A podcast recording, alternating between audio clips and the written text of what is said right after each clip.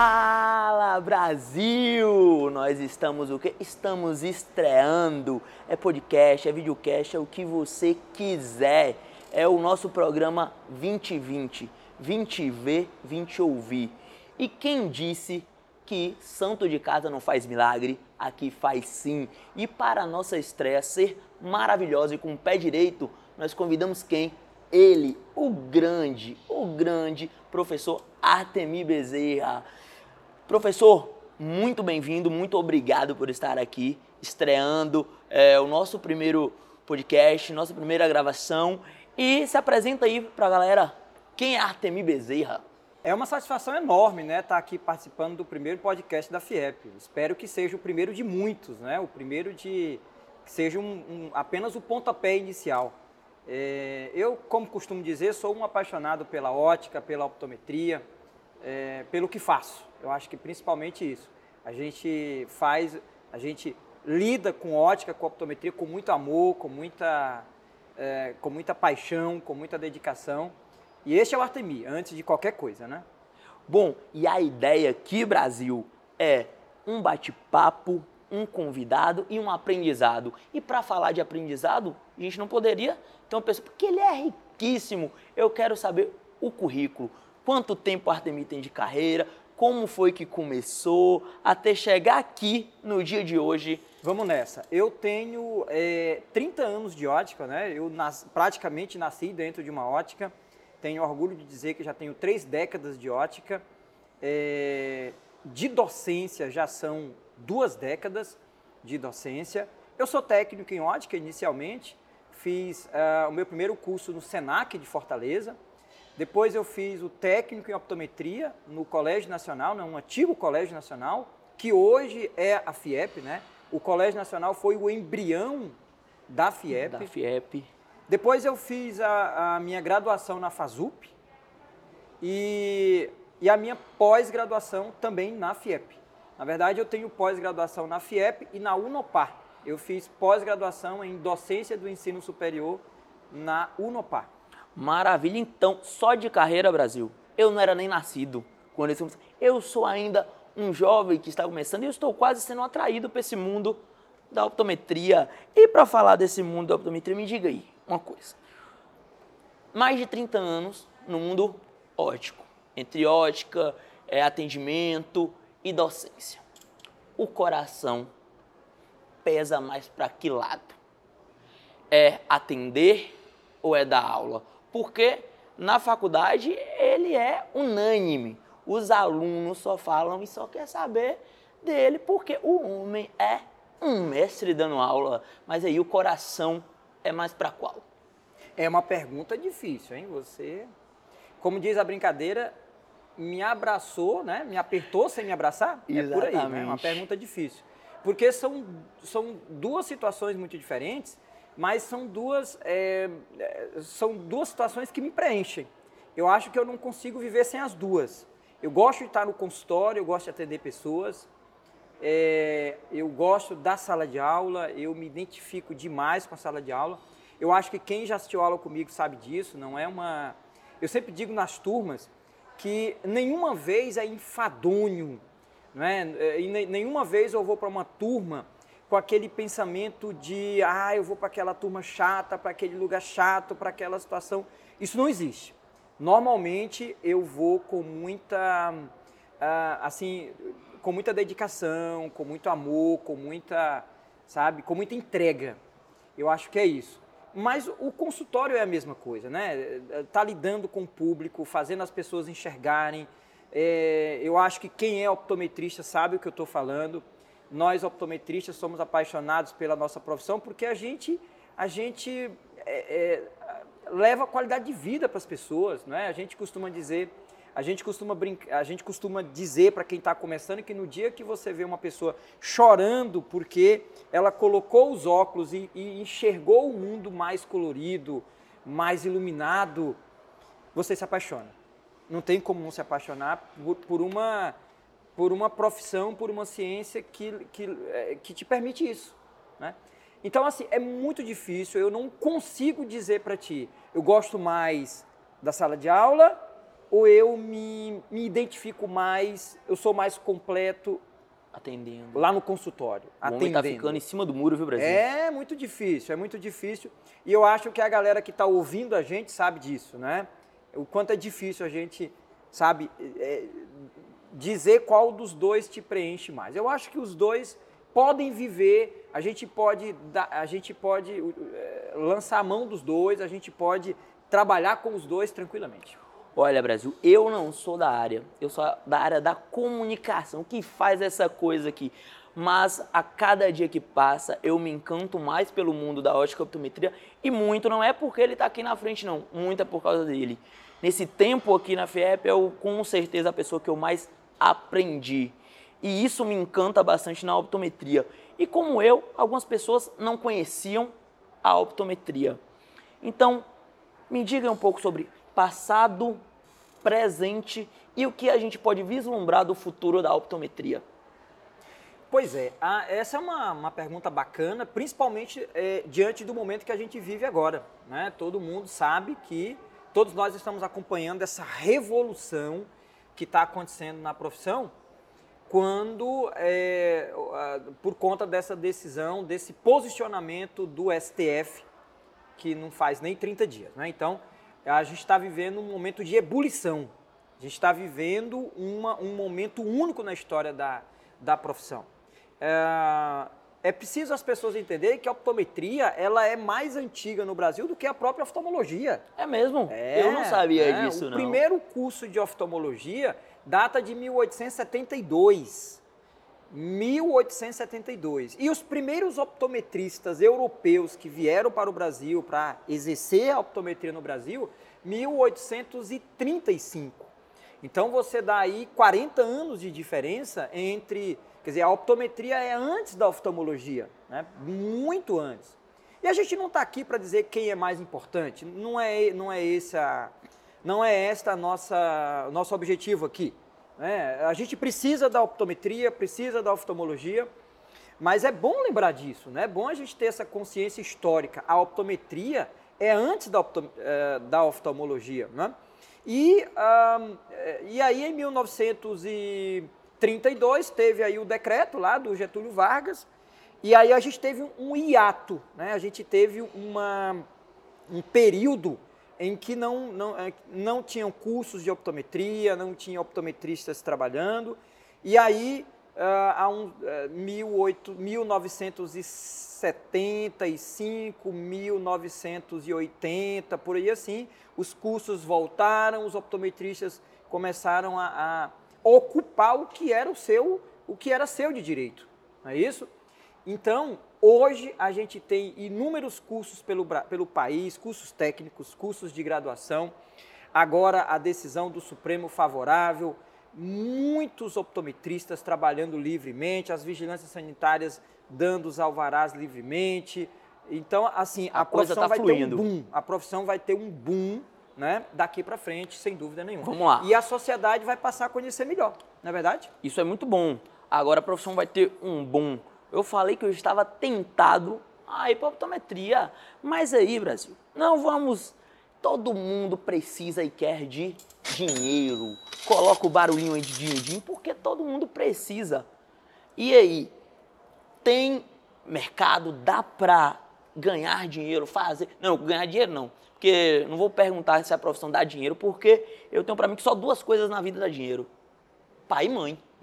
O resto você tem que trabalhar. Tem que trabalhar. Então, me diga aí, é, mesmo que esse boom não tenha esse risco de saturar mercado, isso, eu vou conseguir ganhar dinheiro. Você que está me assistindo, me ouvindo e quer entrar na optometria, vai conseguir pagar as contas, ter dinheiro, viver bem. Me diga aí. Eu acredito que sim. Eu acredito que eh, vai ter um boom agora mais ainda, mas eu acredito que a- eh, essa saturação ainda vai demorar muito. Eu acredito, acredito muito nisso ainda. A gente tem um país de 210 milhões de habitantes e eh, 10 mil optometristas ainda é muito pouco. né? Nós vamos demorar aí algumas décadas ainda para a gente ter uma quantidade de optometristas para a gente pensar em saturação. Eu, eu ainda acredito nisso. Tá? E, e, mesmo assim, quando a gente tiver essa quantidade maior de optometristas, o mercado vai selecionar. Né? Eu sempre digo, olha só, Felipe, eu sempre comento uma coisa, eu conheço todos os optometristas, eu conheço todos. Eu costumo dizer que eu conheço 100% dos optometristas baianos, conheço 100%. E aí, o que, que acontece? De vez em quando, eu recebo a ligação de algum colega, e ele uh, pede para eu, uh, olha, tô aqui, se aparecer algum atendimento, você me avisa, eu tô aqui. Então, a gente tem uma quantidade de optometristas que, que eh, não tem, assim, que tem uma agenda tranquila, mas, por outro lado, você tem muitos optometristas que se você ligar, olha, perguntando pela agenda, ele está lotado para daqui a 30, 40, daqui a dois meses. Então, como é que é isso? Então, como é que tu tem uma quantidade de optometristas que tem agenda sobrando e como é que tu tem uma outra quantidade que não tem agenda, que a agenda está lotada? Então, qual é a explicação para isso? O mercado seleciona. seleciona. Então, na minha humilde opinião, eu não penso em saturação. Talvez essa, essa saturação ela vai existir para quem uh, não tem qualificação. Você concorda comigo? Concordo. Né? Eu acho que isso em todas as áreas. Em todas as áreas. Em todas as áreas. E é? agora vamos lá. É, sou, sou, além de professor nosso da instituição, nosso coordenador também. E a galera do técnico te ama. Acho que esse povo te ama. Vai, quer competir com Dulce. Mais Dulce, que a ruiva. Dulce é a ruiva dele. Esse homem começa a aula, termina a aula correndo porque ele já está sentindo o, o cheiro, cheiro, da, da ruiva. ruiva. Ele tinha que falar da ruiva aqui no programa. Mas vamos lá. Com essa decisão do STF. Sei que a FIEP fez agora uma live até para explicar. Me diga aí, curso técnico vai acabar? Você acabou de falar que conhece 100% dos técnicos na Bahia se a galera tá tranquila, vai trabalhar, vai sem perseguição. Me indica aí, porque, ó, esse é um assunto espinhoso. Espinhoso. É um assunto delicado e que a gente tá aqui para trazer tudo. Talvez a gente não tenha todas as respostas, mas a gente vai tentar falar. E aí eu quero ouvir de você. Aproveitar e dizer para a galera que está ouvindo a gente, que está ouvindo e vendo, para ir lá no YouTube da faculdade, não é isso? Isso. Para é, é, no canal, não é isso? No canal é, do YouTube. No canal do YouTube. Se inscrever, é isso? Se inscreva. Se inscrever no canal da Aqui, faculdade. Brasil. Olhe para mim. Esse é o momento do zoom. Aqui, mim. Se inscreva no nosso canal. Vai estar tá aqui embaixo o nosso canal. Você vai se inscrever e ativar o sininho para receber as notificações, porque nós fizemos agora uma live com o um advogado explicando toda essa questão. E eu quis trazer agora nesse momento, nesse primeiro podcast, porque a gente já começa isso aqui com um assunto espinhoso. E eu quero saber, ele que acabou de me falar, Brasil, que conhece 100% dos optometristas baianos. E essa galera técnica, provavelmente a maioria passou pelas mãos dele, que ele deu aula para essa galera. Seus colegas de profissão, técnicos, como ficam? Me diz aí. É, então, é, ratificar a live do advogado do Conselho do Paraná, né? A FIEP fez uma live muito bacana, muito esclarecedora, com o advogado lá do Conselho de Optometria do Paraná, né? E tá no YouTube, não é isso? Tá no YouTube. Galera, Vamos tem que assistir a live, tem que assistir a live, porque foi muito esclarecedora.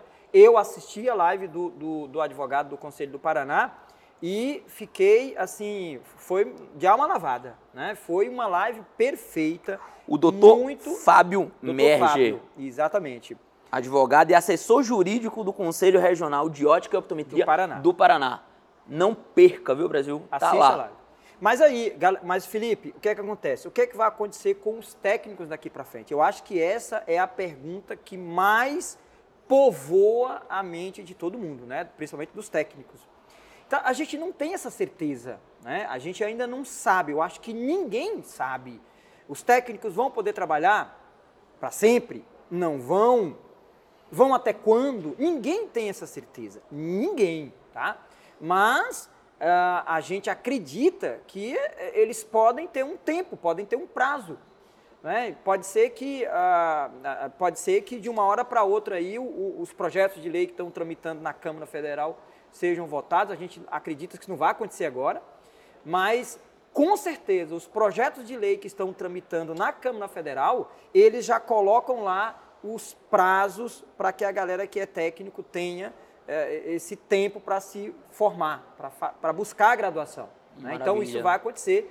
É, é, assim, isso aconteceu gente... também em outros cursos, como farmácia. Exato, exato. A gente estima que vai acontecer, mas te respondendo efetivamente, nestes, neste momento os técnicos podem trabalhar? Sem dúvida.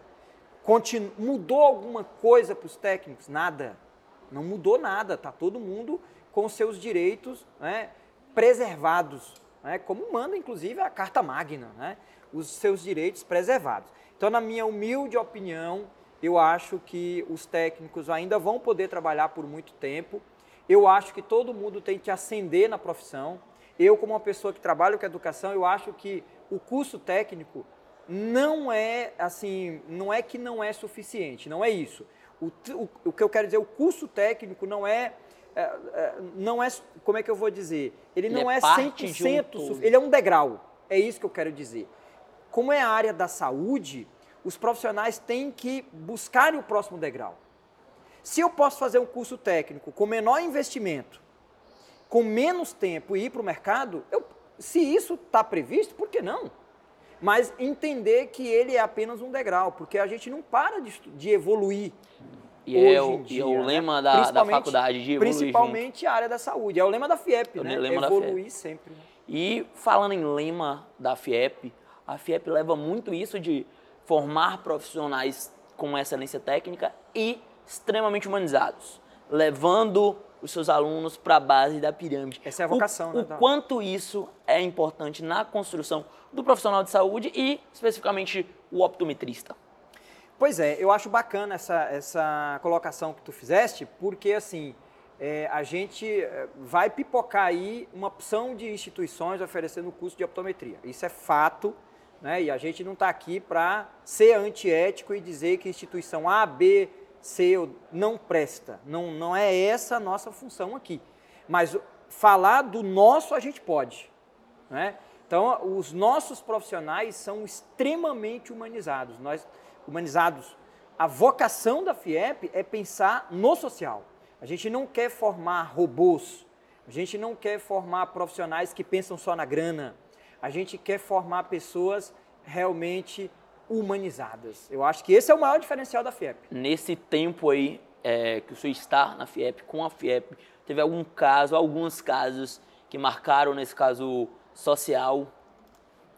Eu, eu acho que uma das coisas que mais marcou foram os atendimentos que a gente fez nas bases da Polícia Militar. Na minha opinião, a gente passou quase um ano atendendo Mais nas de bases, 100 né? pessoas. É, por atendimento. Por atendimento. Por cada atendimento. atendimento cada, a gente pessoas. teve umas 10 bases e em cada uma, oito foi 10 bases, e em cada uma a gente atendeu as pessoas carentes daquela região.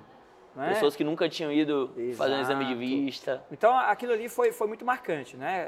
Aquela aquela parceria com, com a Secretaria de Educação para levar os atendimentos. Secretaria de Segurança Pública. É, de Segurança Pública, para levar os atendimentos lá na, naquelas comunidades, porque eu nem sabia, as bases só existem, as bases, elas, elas estão presentes principalmente nos bairros mais carentes. Mais carentes. Pessoas mais desassistidas pelo Estado. E a gente foi lá. E levar né? o aluno para dentro, imergir ele, porque o é. aluno, ele entra nesse, nesse, nessa vida, nesse lado e ele tem a oportunidade de fazer isso. Exatamente. Agora aqui, nós falamos do Artemir optometrista, nós falamos do Artemir professor, Artemir coordenador, mas Artemir também é escritor. Artemir tem livro publicado. Então, me fale aí sobre esse lado escritor. Quando é que tem livro novo? Se eu quiser agora tem ou vai lançar, me fale desse lado escritor do Artemir. Então, já que é o primeiro podcast, a gente tem que falar de novidades. Pronto. Então, vou falar em primeira mão que no primeiro semestre de 2022 está saindo o terceiro livro. Foca nisso, terceiro viu, Brasil? Livro, tá terceiro tá saindo, livro. Tá vindo. E tá fiquem, forno. fiquem espertos porque acaba rápido. Porque os outros dois não tem mais, né? Não tem mais. Não tem Quais mais. são os títulos do, dos livros, o que eles abordam e o que a gente esperar desse terceiro? É, na verdade, eu tenho o livro que, que, que eu escrevi sobre a história da optometria, a história e a. E, e ele, ele tem um, um viés histórico e político, né? 2011, optometria no Brasil. Depois, em 2013, veio ótica oftálmica, que é estritamente técnico, voltado realmente para a ótica oftálmica, que é uma área que eu gosto muito. É, eu costumo dizer que hoje eu até estudo mais ótica oftálmica do que optometria, mesmo porque eu acho que a ótica oftálmica e a ótica geométrica vêm antes da optometria. A ótica é a mãe da optometria, é o, é o arcabouço da optometria. Então, o segundo livro foi ótica oftálmica e, na verdade, o terceiro livro vai continuar com esse tema ótica oftálmica. né? Até porque a gente tem um livro no mercado muito bom do colega Wellington Salles, que inclusive foi nosso aluno também, que, ah, que, que co- com um viés político histórico muito muito bacana. Então eu vou continuar com esse tema ótica oftálmica. Esse Maravilha. próximo livro que vai vir aí em primeira mão, Foco. primeiro lançando semestre. aqui. Lançando aqui, hein? lançando aqui. Hoje é só coisa boa, mas como dizem que tudo que é bom dura pouco, é, a ideia daqui do podcast, do videocast é um convidado, um bate-papo mesmo leve, tranquilo e um aprendizado. E não tem como não aprender com ele. É, foi incrível, foi incrível. Eu gostaria que você deixasse uma mensagem para quem está escutando, para quem está assistindo. E se tem promoção aí na FIEP para eu fazer a minha matrícula. Pois Com é, Brasil. Que promoção que a FEP lançou, hein? Quem se matricular no curso de graduação, turma 4, hein? Turma, a quarta Turma turma, quatro. porque a terceira esgotou, Esgotou rapidíssimo. rápido. Turma 4, começa em janeiro? Começa em janeiro. Começa em janeiro, a turma 4. E quem se matricular, me corrija se eu estiver errado. Eu achei maluco esse negócio aí, hein? Quem se matricular na turma 4 ganha 50% de desconto no curso de. Na pós-graduação, na gente. pós-graduação. Falar aqui, Meu Deus do céu. pode ser meu primeiro e último podcast, porque eu vou falar um trem aqui. A patroa tá doida. Olha o que a mulher fez. Se eu for demitido, não vai nem. Se eu for demitido, eu vou conseguir ainda me matricular, porque é barato. O curso da FIEP. E tem, olha para esse aqui, Artemir Bezerra, faz parte do nosso quadro de professores, que conta com professores internacionais também. Temos professores de fora do Brasil, então o nosso corpo docente é simplesmente absurdo. E quem? Quem se matricular vai ganhar meia bolsa na nossa pós-graduação. E tem- Fantástico. E tem um detalhe aí sobre o pessoal da pós-graduação, né? Acho que mais de 90% antes de terminar. Excelente, mu- Hum. muito bem lembrado, muito bem lembrado. E, inclusive eu faço parte da primeira turma. É, da primeira turma de, de pós em Neuro. em neurooptometria.